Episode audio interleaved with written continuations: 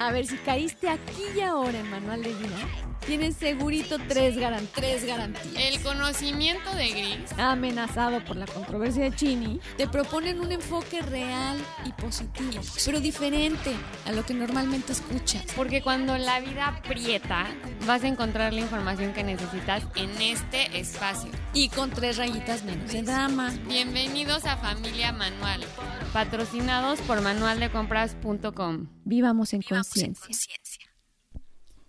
Bienvenidos a un podcast más. Y la verdad es que este sobre corazones rotos eh, le teníamos muchas ganas porque sabemos lo importante que es. Y le comentaba a Chinita que la verdad es que a lo largo de los años y como en las terapias he acompañado a muchas personas y lo he vivido en, en carne propia lo que es un corazón roto. Y cuando le preguntas a esta persona y le dices, oye, ¿alguna vez te han roto el corazón? Si la persona te dice, no, pues, pues sí, o sea, sí, sí, se siente horrible, o sea, sí, sí lo, sí, sí lo, es que no, es, es que no le han roto el corazón. Pero cuando no hay duda, cuando de verdad se lo han roto, es, es algo que no se duda y que esa experiencia no se olvida. Se vive y se, y te transforma y te cambia. Entonces, vaya que vale la pena hablar de todos, para todos los que han vivido esa experiencia o que lo están viviendo en este momento, que es algo, pues por desgracia, bien común, caray. Bien común. ¿Te han roto el corazón, chinita? Sí. Esa, esas son las respuestas nuevas, no las tengo muchas. así.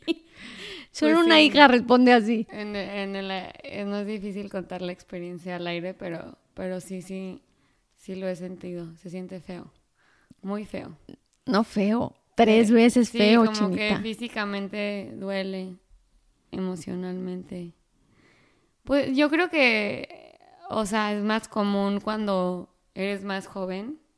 O sea, ya una vez que te lo rompieron es difícil que te lo vuelvan a romper una segunda vez porque ya hay más resiliencia o resiliencia, perdón. Ajá. ¿Tú Eh, crees? Pues sí, yo creo que sí. Como que eres más vulnerable, más joven. Bueno, te voy a decir algo.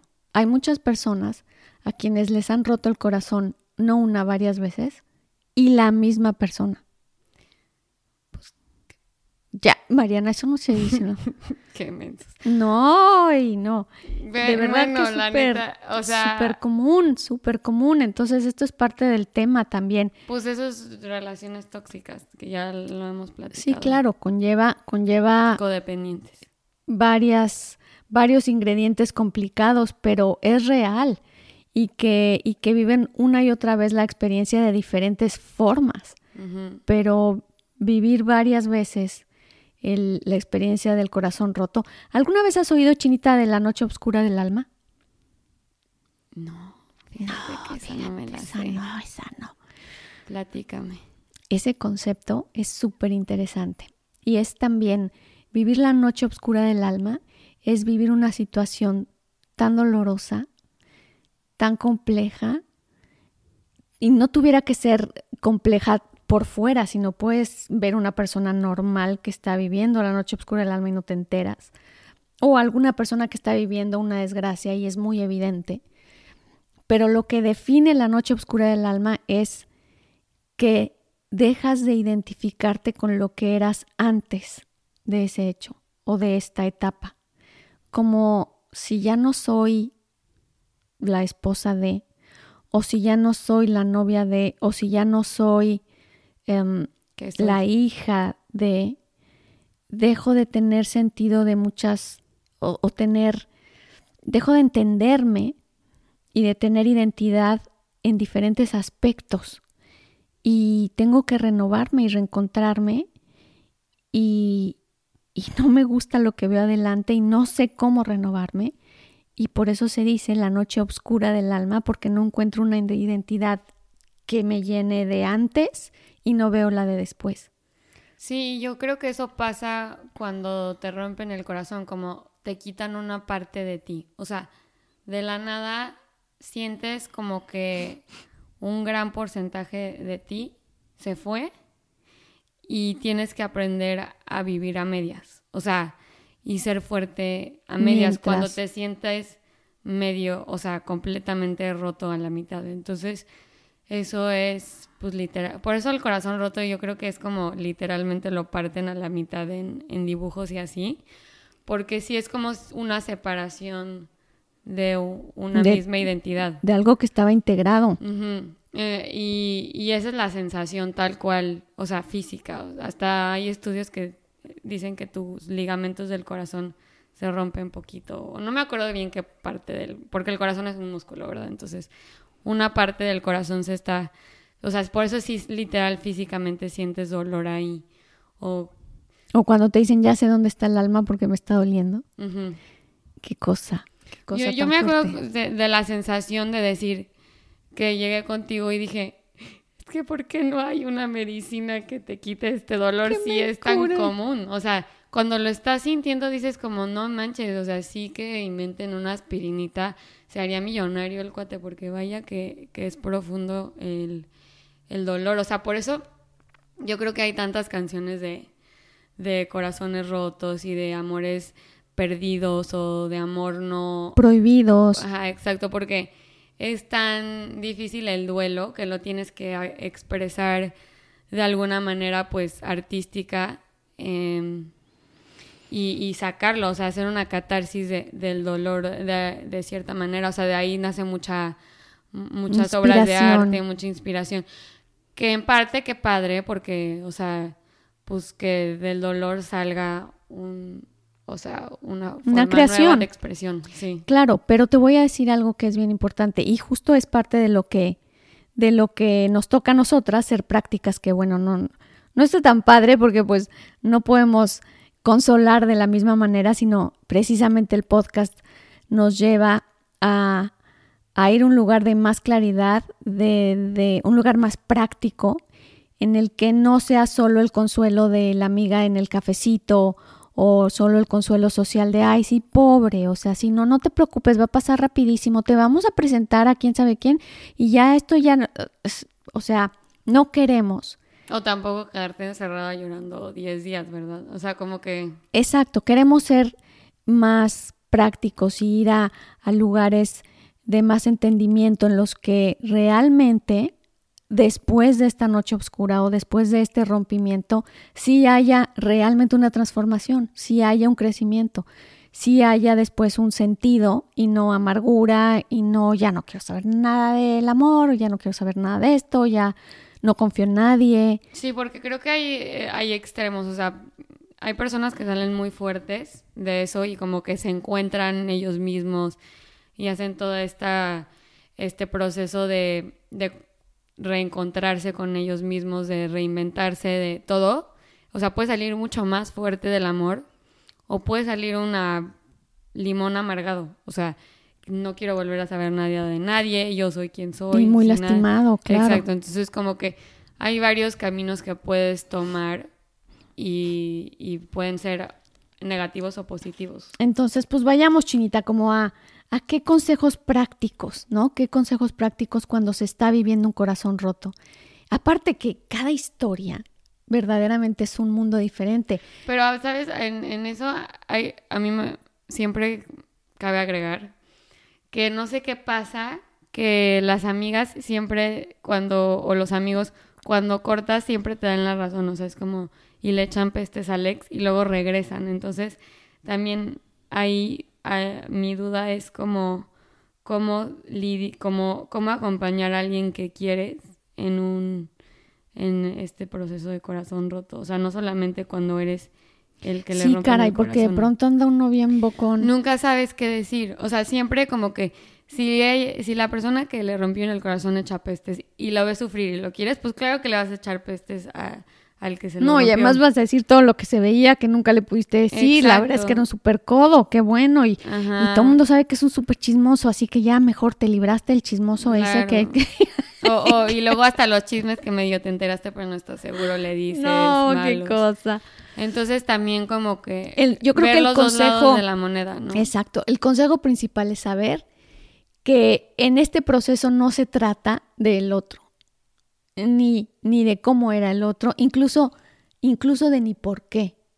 Cuando vas a acompañar a alguien es simplemente acompañarlo en el proceso de reinventarse, de saber y de recalcar que el otro precisamente ya no está en, en el tema, entonces tratar de hablar de, de, eso, de cómo reinventarte, de cómo fortalecerte, de sí que sientes.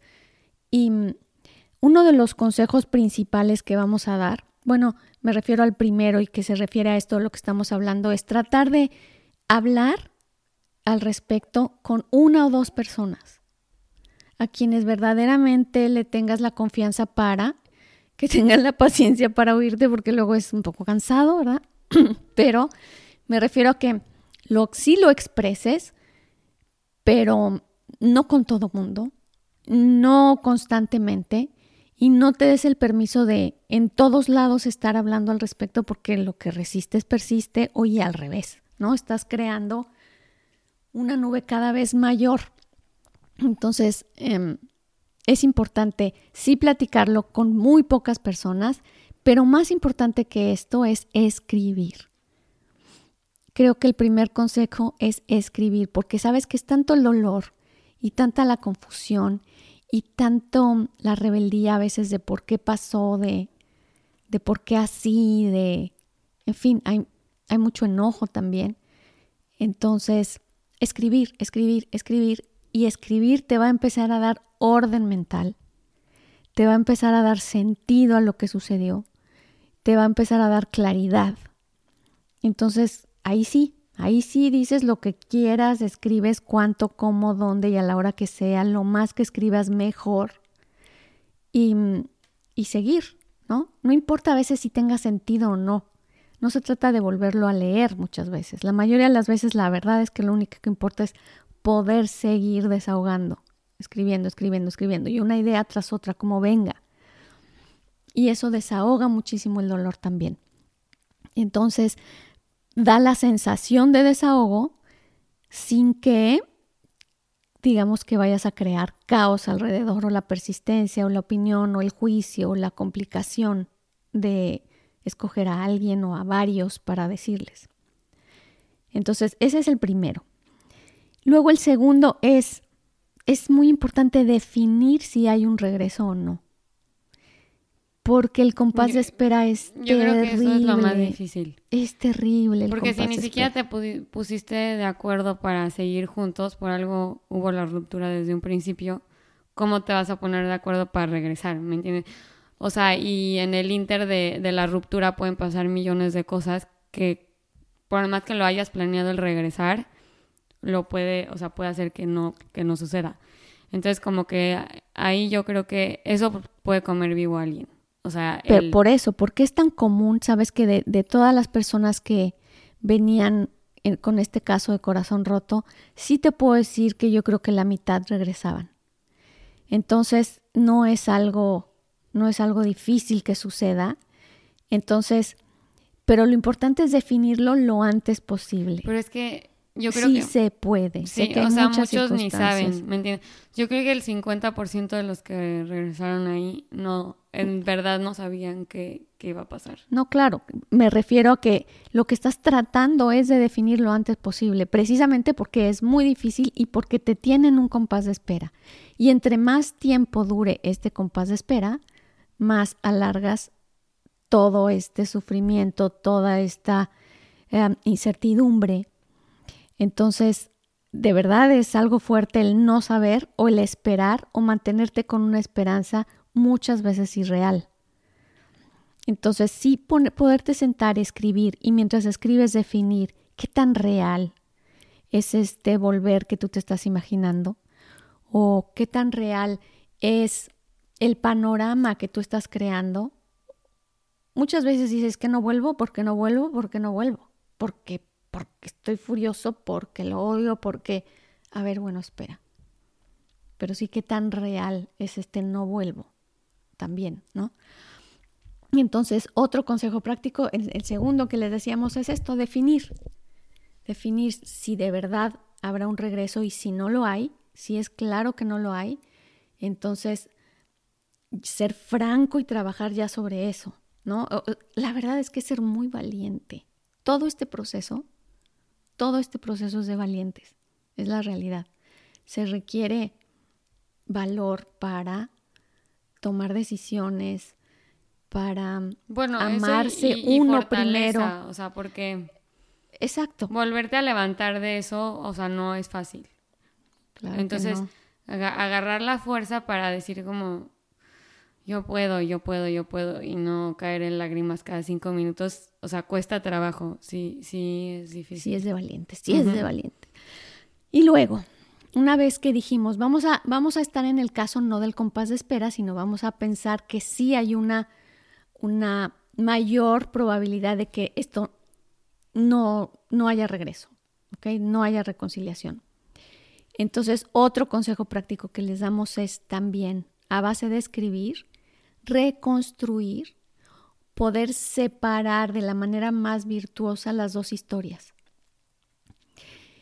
A veces cuando son matrimonios de mucho tiempo, noviazgos de mucho tiempo, o a veces no, simplemente de poco tiempo, pero se entrelazó la historia impresionante, cuesta mucho trabajo separar las historias, desde las fotografías, desde los álbumes de fotos, desde los nombres, desde los correos electrónicos, desde los negocios. Dios, es increíble cómo pueden entrelazarse las relaciones y, las historias que a veces no encuentras cómo se separan y a veces de, verdad es que no hay forma, desde que hay hijos, ¿no?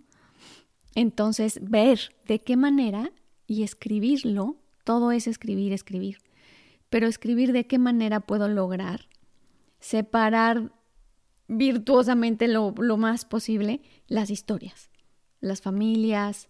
Em, eh, y la idea no es hacerlo obviamente desde el enojo, desde la venganza, desde el porque el enojo y la venganza de verdad otra vez con paz de espera. Hay dos cosas que pueden hacer que un corazón se rompa dos veces otras veces o en 40 pedacitos. La venganza. Sí, la venganza y el castigo de que lo que hiciste no se, esto no se olvida así de fácil. No te vas a salir así como, como que, como si no hubiera pasado nada. Y es que mucho del tema de la venganza es que, o sea, de cierta manera sigue siendo parte de ti esa persona. O sea, cuando no estás dispuesto a dejarlo o dejarla ir, como que el vengarte implica volver a pensar en esa persona y acordarte de qué es lo que más... O sea, mm, tú vas a conocer a esa persona mejor que nadie, o sea, conoces sus puntos débiles. Entonces, si los quieres atacar, pues ahí te clavas un ratito más y sigues pensando en la persona y, te entretiene un rato y te hace sentirte un poco más em, cerca y, como que... Sí, es el pretexto, claro. Sabes que el pretexto de venganza sirve Primero y da un para... poco de satisfacción decir, ah, pues mínimo, tú también sufrele. ¿Sabes? O sea, como, o sea, como que también siente lo que yo siento, ¿no? O sea, eh, eh, o sea, entiendo por qué la venganza se prestaría. No, claro que es comprensible. Y, creo que, o sea, no, no digo como, uy, estás equivocado, es más bien como que entiendo por qué lo haces. Dan ganitas, dan ganitas. sobran ganas. Pero, pero pues sí, yo creo que obviamente o sea, daña. Como es una espada de, doble filo, ¿no? Entonces, sí, no hacerlo. claro, pero y cacharte, ¿no? Cacharte porque em, se justifica. Si el otro fue el que se equivocó, entonces tú tienes la justificación para que, y esto, para que quede claro que, que no esté pasando ahí como si, que ya todo el mundo lo haga como si que, en fin, la verdad es que encontramos, la mente encuentra muchas justificaciones para, para no poder liberarse, o sea, para seguir atado a algo que la sensación nos hace, la sensación de los recuerdos, de los momentos, nos hace aferrarnos al recuerdo aunque nos duela. Entonces, por lo que valieron esos muy hermosos momentos. Así que es fuerte. Oigan, el suspiro, suspiro es fuerte. Bueno, vamos al siguiente al siguiente consejo práctico. Dice, encuentra el sentido de la separación.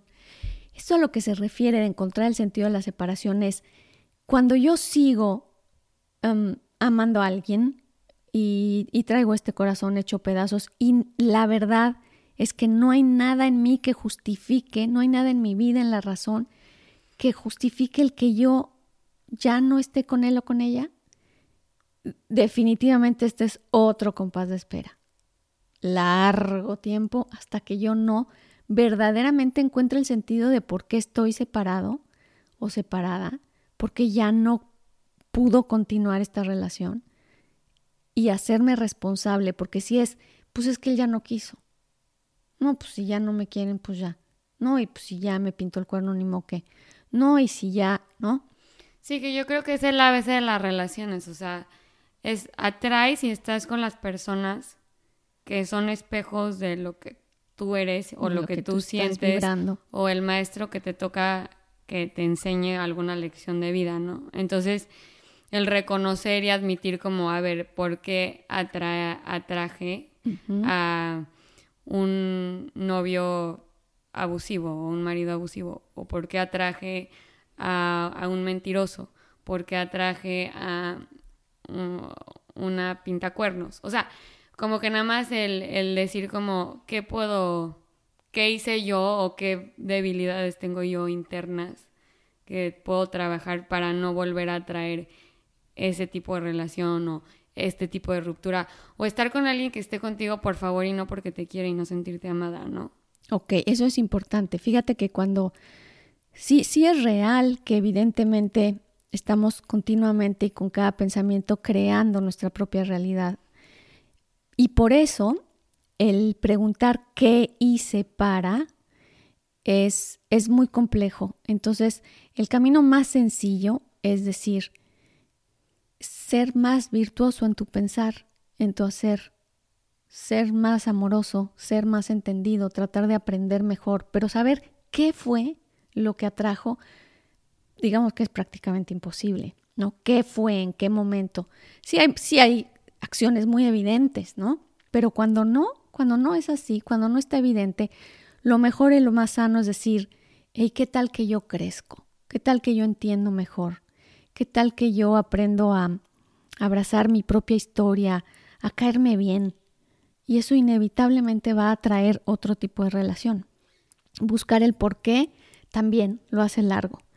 Y, y lo que decíamos, Chinita, de encontrar el sentido, es precisamente esto, es decir, ok, no lo hubiera escogido, esto no es algo que yo hubiera escogido, pero, pero decido ya no estar en esa relación y decidí ya no estar en esa relación, por lo menos no seguir apegada a esta relación, o sea, yo cortar mi relación con esa persona porque es lo mejor para mí en esto, porque desde este momento ya puedo ver esto que antes no veía, porque esa, y cuando encuentras esto esta base es mucho más fácil sostenerte, porque cuando eres solo una víctima de lo que él decidió o cuando eres solo un papalote de lo que las circunstancias, porque era prohibido, pero nosotros nos éramos almas gemelas o lo que el destino nos... Entonces aquello es, eres solo una víctima y estás otra vez dejando tu bienestar, tu bien pensar y todas tus posibilidades en... No, bueno, y eso tiene mucho que ver también como clavarte en lo que ya fue, o sea, de seguir clavado en el pasado de lo que que creo que, o sea, todos los errores como la venganza, el contra en, tratar de encontrar el porqué que te puede comer vivo, los compases de tiempo que dices que alargan, todo eso es porque estás viviendo todavía en el recuerdo de lo que fue en el pasado, en las memorias, en, la negación. Entonces, como que mucho es también voltear a ver hacia adelante, o sea, levantarte uno, porque levantarte es lo más difícil, y voltear a ver hacia adelante y decir, bueno, en base a todas mis experiencias, no las cuentes otra vez en tu casa, en tu cabeza, que creo que ya seguramente ya hiciste un slideshow de 400 fotos de, del 2016 cuando fueron a Disneylandia. O sea, mejor nada más ver al futuro y decir, bueno, y ahora con todo esto, ¿qué quiero hacer? ¿Cuál va a ser el siguiente paso? O sea, en vez de buscar las respuestas en el por qué, en el pasado, en todo, es decir, ¿y ahora qué? ¿Y ahora...? Yo ahora escucho mucho eh, personas que dicen como, no, pues es que corté porque como que me quería encontrar a mí, o sea, quería trabajar en mí. Eh, a mí se me hace muy padre eso, porque pues es voltear a ver y decir como, o sea, no voy a estar en una relación por comodidad o por la inercia de, sino como que quiero ver más allá de y, y redescubrirme un poco. O sea, eso está padre. Y es el mismo proceso de... No, está padre que se lo diga alguien más, pero que tú seas el otro, esto no, no está, pa sí. padre. O sea, sí, cuando tú recibes esa... Sí, sí, cuando no eres tú, soy yo. Está... Óyeme, no, eso no está bonito. Sí, la verdad es que está el ocho. Pero, pero a lo que voy es que también si tú fuiste el cortado o el que cortaron mutuamente lo que quieras, eh, el ver hacia adelante yo creo que es, es clave. Claro, es la clave y eso, esa es la única opción para sanar un corazón roto.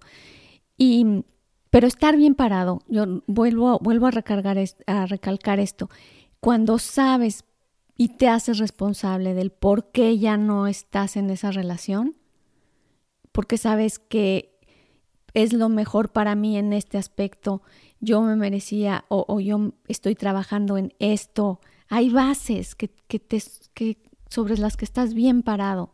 Cuando las dudas, cuando la canción Malvada Asesina aparece en el radio, cuando, cuando todas estas ataques vienen, estás bien parado y tú eres responsable de lo que estás viviendo, no eres víctima. Por eso creo que es tan importante este paso. Y segundo, no segundo, ay, segundo. Bueno, los números no son prueba, lo mío, lo mío no, porque creo que vas como de hecho, vamos en el 6. Sí, no. bueno, les decía que el 7 es precisamente el cuidarnos, el saber que como este rollo del corazón roto está tan socialmente aceptado y el como dejarte sufrir y dejarte lastimar y oír estas canciones y, y platicar sobre eso y, como es algo socialmente aceptado. O sea, realmente nos entretenemos mucho en ese rollo de te separaste, cortaste, pero tal, y entonces se dedican horas mesa, que de verdad es cuestión de cuidarse. Es cuestión de cuidarse qué películas ves, qué información recibes, qué música te dejas escuchar. De verdad, es a veces muy morboso el estar una y otra vez poniendo la canción o necesitar, por eso es que te estaba regañando al principio, Chinita, necesitar de pronto la canción. Digo, pues quién no, ¿cómo no lo vamos a entender? Pues, al principio sí necesitas llorarlo con algo, o sea, que te provoque el... O sea, ya el llanto ya está provocado, pero mínimo que te dé la excusa para sacarlo. O sea, sí, ya sé, que estoy diciendo una barbaridad. No, al principio, yo creo que al principo es necesario. Está bien. O sea, necesitas sacar la emoción más. Es parte del proceso. Pero no, o sea, tampoco, pues date, darte un tiempo límite, o sea, no de que cada reunión que vas Ay, es que aquí yo iba y me puso esto y bailamos esto y es que... No, bueno, y hay quien va y busca el perfume tal cual era porque entonces necesitan olerlo y, y, duermen con él en el Y luego ven el osito que le regaló de tres meses y, y lo abrazan y... Eh, eso sí es masoquismo. O sea, pero... Pero sí hacer un catarsis de, limpiar, pues, una, un detox. Está lindo, es como cuando le vas a pegar a los cojines y dales y dales fuerte y dales el tiempo que necesites. Está bien, pero, pero llega un momento en el que sabemos que ya no es catarsis, sino que realmente es estar alargando y lastimándome y no cuidándome y no queriéndome. O sea, de verdad es como socialmente está bien visto el lastimarte así. No sé si estás de acuerdo conmigo, pero... Sí, pero yo creo que ya llega un punto en el que los mismos amigos o familia te dice como ya, ¿no? Como que ya ya es la misma canción cada, cada vez que te veo, o sea, ya... ya sí, y puedes después ya no hacerlo público, pero tú en el coche y entonces la pones y en fin, el caso es que no importa cómo, cada uno de nosotros sabemos cómo cuidarnos, con quién no mencionarlo, en qué lugares me hace daño hablar de eso o a qué lugares de plano no quiero ir ahorita y, y saber que esto también, esto sí es cosa seria, no es cuestión de, de que socialmente todo mundo lo vive así, sino que yo lo puedo vivir con más inteligencia y, y con menos dolor.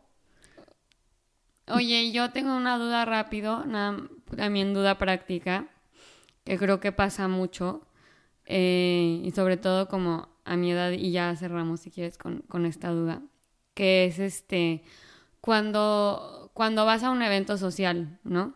Que en los eventos sociales se presta a que la gente tome. Y cuando tomas, se presta a que hagas estupideces. Entonces, yo creo que nada más hacer, o sea, el qué harías, o sea, o qué sería la situación ideal si vas a un evento social y pues tu ex esposo, tu ex novio, tu ex novia está ahí. O sea, cómo manejar la situación o cómo prepararte para, porque yo creo que muchas veces ahí es cuando se presta que las personas regresen por vulnerabilidad del momento y luego se arrepienten o, o al revés, alejan, cuando hubo, pudo haber habido una oportunidad de regresar, ahí es cuando más meten la pata y ya este, dañan la relación para siempre, ¿no? Sí, bueno, evidentemente por eso te digo que hay que cuidarnos en los eventos sociales. Hay que saber cuando estoy listo o lista para ir y para encontrarme y cuando no. Hay que saber cuando voy a ir nada más a echarle limón a la herida, cuando estoy más vulnerable o cuando estoy muy enojada. Literalmente es que es que no hay caso de ir. Y a veces estamos haciendo castillos en el aire. Y entonces, por eso es que es muy importante escribir. Ayuda muchísimo. Cuando escribo, escribo y escribo, finalmente caigo en la realidad.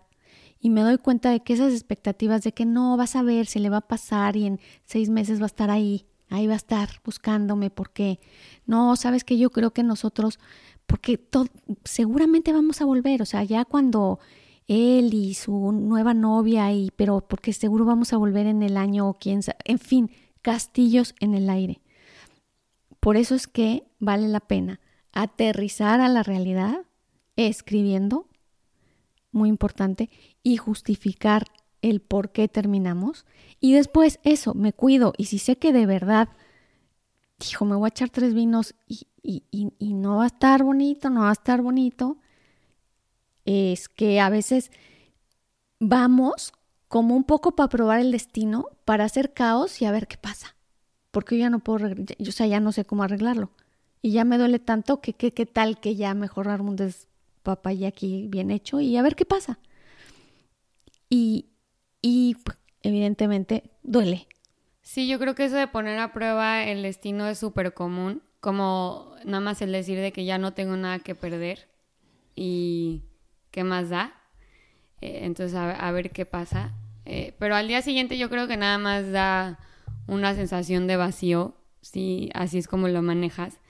Y, y mi, mi tip aquí es que actúes con amor, o sea, amor propio que no sea como, que suena cliché, o sea, es como, sí, obviamente amor propio, ¿no?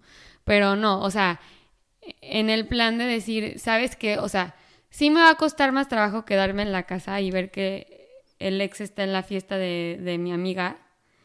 Y, y, sí me va a costar más trabajo eh, no reventarme y bailar y agarrarme con todo el mundo nada más para sacar el despecho o llorar y abrazar el osito que me dio de tres meses. O sea, sí va a costar más trabajo pero a la larga eh, es lo que me va a quitar el vacío ahorita. O sea, si buscamos las soluciones rápidas, es lo que más vacío va a crear y a la larga lo que más va a alargar el sufrimiento. Entonces, siempre irte pues por el camino difícil, la neta. O sea, aquí sí es como que un poco irte por el camino que chance cuesta más trabajo porque es mucho trabajo interior cuando menos quieres voltearlo a ver.